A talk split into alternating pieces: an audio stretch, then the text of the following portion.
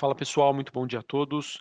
Começamos aqui mais um Morning Call nesta sexta-feira, dia 15 de julho. Eu sou Felipe Vilegas, estrategista de ações da Genial Investimentos. Bom, pessoal, olhando para o desempenho dos principais ativos de risco, a gente observa algumas classes apresentando um dia de recuperação, principalmente as ações na Europa, os futuros nos Estados Unidos é, e algumas commodities, tá? dentre elas o petróleo. Porém, a gente ainda acaba monitorando é, o movimento de queda das commodities, especialmente as metálicas, elas que acabam sendo o grande destaque negativo desta semana, que foi bastante tensa e hoje né, os mercados acaba, acabam dando aquele, digamos, né, aquele respiro. Bom, vamos ao que importa, tá? A gente teve nesta madrugada a divulgação de dados relacionados à economia chinesa. Queria começar aqui falando um pouquinho sobre o PIB da China no segundo trimestre de 2022, que teve um crescimento de 0,4%. É, foi um crescimento, pessoal, que veio abaixo das expectativas do mercado, que acreditavam num crescimento de 1%. Esse acaba sendo o dado mais fraco do PIB chinês desde o primeiro trimestre de 2020, quando iniciou a pandemia da Covid-19. E embora né, a leitura desse PIB né, seja de uma desaceleração, é importante dizer que os dados relacionados a consumo no mês de junho se mostraram aí um pouco melhores do que o mercado estava é, esperando. A gente teve também a divulgação dos dados de produção industrial, crescimento de 3,9%, é, resultado abaixo das expectativas, vendas no varejo alta de 3,1%, recuperando né, da queda de 6,7% que aconteceu no mês de maio.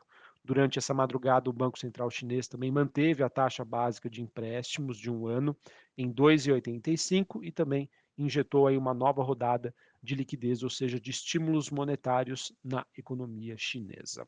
Sobre os dados relacionados ao mercado imobiliário na China, que é a grande incógnita dos investidores e que está pressionando a precificação das commodities metálicas. A gente teve então informações de que vendas de moradia, moradias na China estão com uma queda anual de 31,8% no primeiro semestre. Foi uma ligeira melhora em relação aos dados observados entre janeiro e maio, mesmo assim acaba sendo aí um número bastante expressivo é, em termos de queda, né, de recuo. Quando a gente olha para as construções iniciadas, as mesmas caíram aí 34,4% nos primeiros seis meses, e lembrando que o recuo entre janeiro a maio era de uma queda aí de 30,6%, ou seja, é, esse recuo em relação às construções iniciadas, novos projetos, acabou diminuindo. E quando a gente fala de investimentos no desenvolvimento de projetos imobiliários, eles passam por uma contração aí de 5,4%, ante 4% em relação ao dado anterior. Então, esse número por si só, pessoal, mais do que justifica né, esse movimento que a gente vem acompanhando aí de contração, ou seja, de retração na precificação do cobre, do minério de ferro, dentre outros metais industriais, por conta né, desse cenário relacionado à indústria é, imobiliária na China. E, obviamente, né, quando a gente soma todos esses fatores, acho que é importante aqui a gente mensurar, né? como a China também ainda depende né, do setor imobiliário, é, isso acabou, deve ter prejudicado sim a, a divulgação aí do PIB e, obviamente, a, com né, a saída né, do lockdown recente, é, isso acaba dando aí alguns sinais que mostram uma economia que está se recuperando, mas ainda com dificuldades de ganhar tração. Essa é a principal justificativa, então, pelo movimento que a gente vem aí para as ações chinesas, que nesta manhã é, a bolsa de Xangai na China caiu 1,6 e a bolsa de Hong Kong teve queda aí de 2,19. A bolsa de Hong Kong caiu um pouquinho mais, diante aí da queda forte das ações da Alibaba. É, no caso, é, a notícia né, envolvendo essa queda das ações da Alibaba fica por conta aí de que diretores, né, executivos da empresa foram convocados por autoridades que estariam investigando o roubo de dados policiais e isso acabou aí, é, prejudicando aí o desempenho desses ativos. Como a gente está falando de China, importante falar um pouquinho então sobre as commodities. Minério de ferro, pessoal, estende seu movimento aí de baixa, ele que volta a ser cotado abaixo dos 100 dólares a tonelada seca. Minério de ferro, só para vocês terem uma ideia, né, ele que teria atingido aí a sua máxima é, mais recente em maio do ano passado, 227 dólares a tonelada seca, e neste momento é, minério de ferro aí perdendo mais da metade do seu valor, ou seja, uma queda superior a 50%. A gente também é, observa o movimento de baixa para os metais industriais, cobre recuando 1,5% e mesma movimentação aí para o níquel.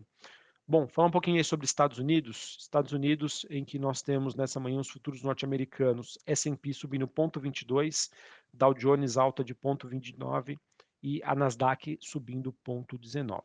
VIX caindo 0,38, é, dólar index DXY queda de 0,17, taxa de juros de 10 anos nos Estados Unidos é, caindo 0,73 e o Bitcoin subindo aí 5,5%, voltando a ser negociado próximo aí dos 21 mil dólares a unidade.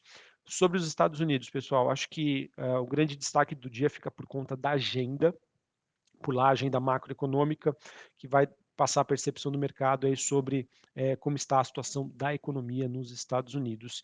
E eu acho que o dia de hoje ele acaba sendo importante depois da divulgação que nós tivemos recentemente, né, na quarta e na quinta-feira, dos dados de inflação ao consumidor e ao produtor que vieram acima das expectativas aí para o mercado. Então, a leitura dos dados de hoje deve ajudar os investidores a calibrarem as suas apostas em relação às próximas decisões do Fed sobre subida de juros por lá. Quais são esses dados, pessoal? 9 e meia da manhã, vendas no varejo. É, no mesmo horário, temos o índice de manufatura do, de Empire States.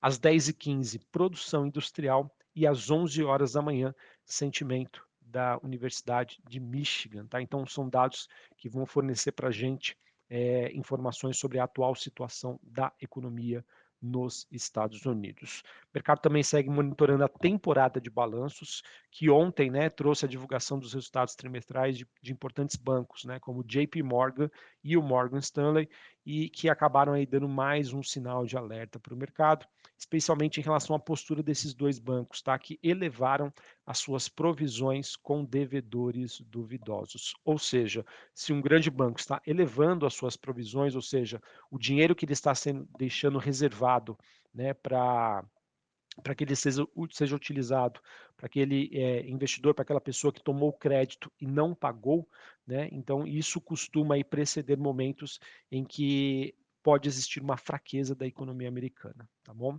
Para essa sexta-feira, o Citigroup e o Wells Fargo divulgam aí os seus dados. E também, pessoal, hoje é dia de vencimento de opções lá nos Estados Unidos, tá? Cerca aí de 1,9 trilhão de dólares em opções vão expirar nessa sexta-feira. Movimento também que deve deixar o mercado um pouco mais errático até que é, o evento aconteça. Certinho? Bom, falar aqui sobre o Brasil, pessoal. O Brasil que segue ainda refém do cenário internacional, mais desafiador, principalmente relacionado às commodities, e que, obviamente, isso acaba afetando as expectativas sobre a economia brasileira, principalmente em relação à pressão cambial. Ontem, acho que o destaque ficou por conta aí da, da com a presença né, do presidente Jair Bolsonaro, o Congresso acabou promulgando aí a PEC dos benefícios e colocou aí é, um fim simbólico ao semestre legislativo. Tá? Ou seja, nas próximas duas semanas, os parlamentares estarão em recesso e não teremos aí notícias de Brasília. E hoje também aqui no Brasil nós temos vencimento de opções sobre ações, o que vai deixar também o mercado talvez um pouco mais errático. Certinho? Só para encerrar aqui, pessoal, falando sobre o noticiário corporativo, a gente teve a Minerva, empresa do setor de frigoríficos, ela que fechou um acordo com a Hilton Food para fornecimento de carne bovina. E esse acordo mutuamente exclusivo vai permitir com que a Minerva, Minerva amplie aí o fornecimento da sua produção de carne bovina nos segmentos de food service, indústria de alimentos e processados no varejo britânico. Notícia importante aí para a Minerva. Bem, pessoal, então era isso que eu tinha para compartilhar com vocês. A gente tem um dia de recuperação dos ativos, é, algumas classes, né, não todas, mas essa recuperação ela acontece diante de uma semana muito turbulenta, né, muito, é, digamos assim, de bastante volatilidade, bastante queda aí para as ações. Então, esses respiros, né, essas realizações, é, elas são normais aí de acontecer, mas acho que a gente ainda tem um pano de fundo bastante desafiador, então todo cuidado é pouco. eh, para as próximas semanas, tá? Não teremos notícias de Brasília, então quem saiba, isso possa trazer um nível um pouco mais de tranquilidade aí para a nossa curva de juros e que isso seja, pelo menos a curto prazo, benéfico para as ações ligadas à economia doméstica aqui no Brasil. Mas enfim, pessoal, muitas coisas ainda eh, estão para acontecer. O mercado para as próximas semanas, sem sombra de dúvida, deve concentrar os seus esforços nas próximas decisões aí do Banco Central dos Estados Unidos, principalmente depois dos dados de inflação que foram divulgados nesta semana. Tá bom, pessoal? Então, cuidado nessa sexta-feira, um dia de vencimento de opções aqui no Brasil, lá nos Estados Unidos também, mercado ficando um pouquinho errático, mercado também realizando lucros, ou seja, né, tendo, tendo um respiro depois de uma semana é, bastante agitada. Um abraço a todos, uma ótima sexta-feira para vocês, bom final de semana e até mais. Valeu!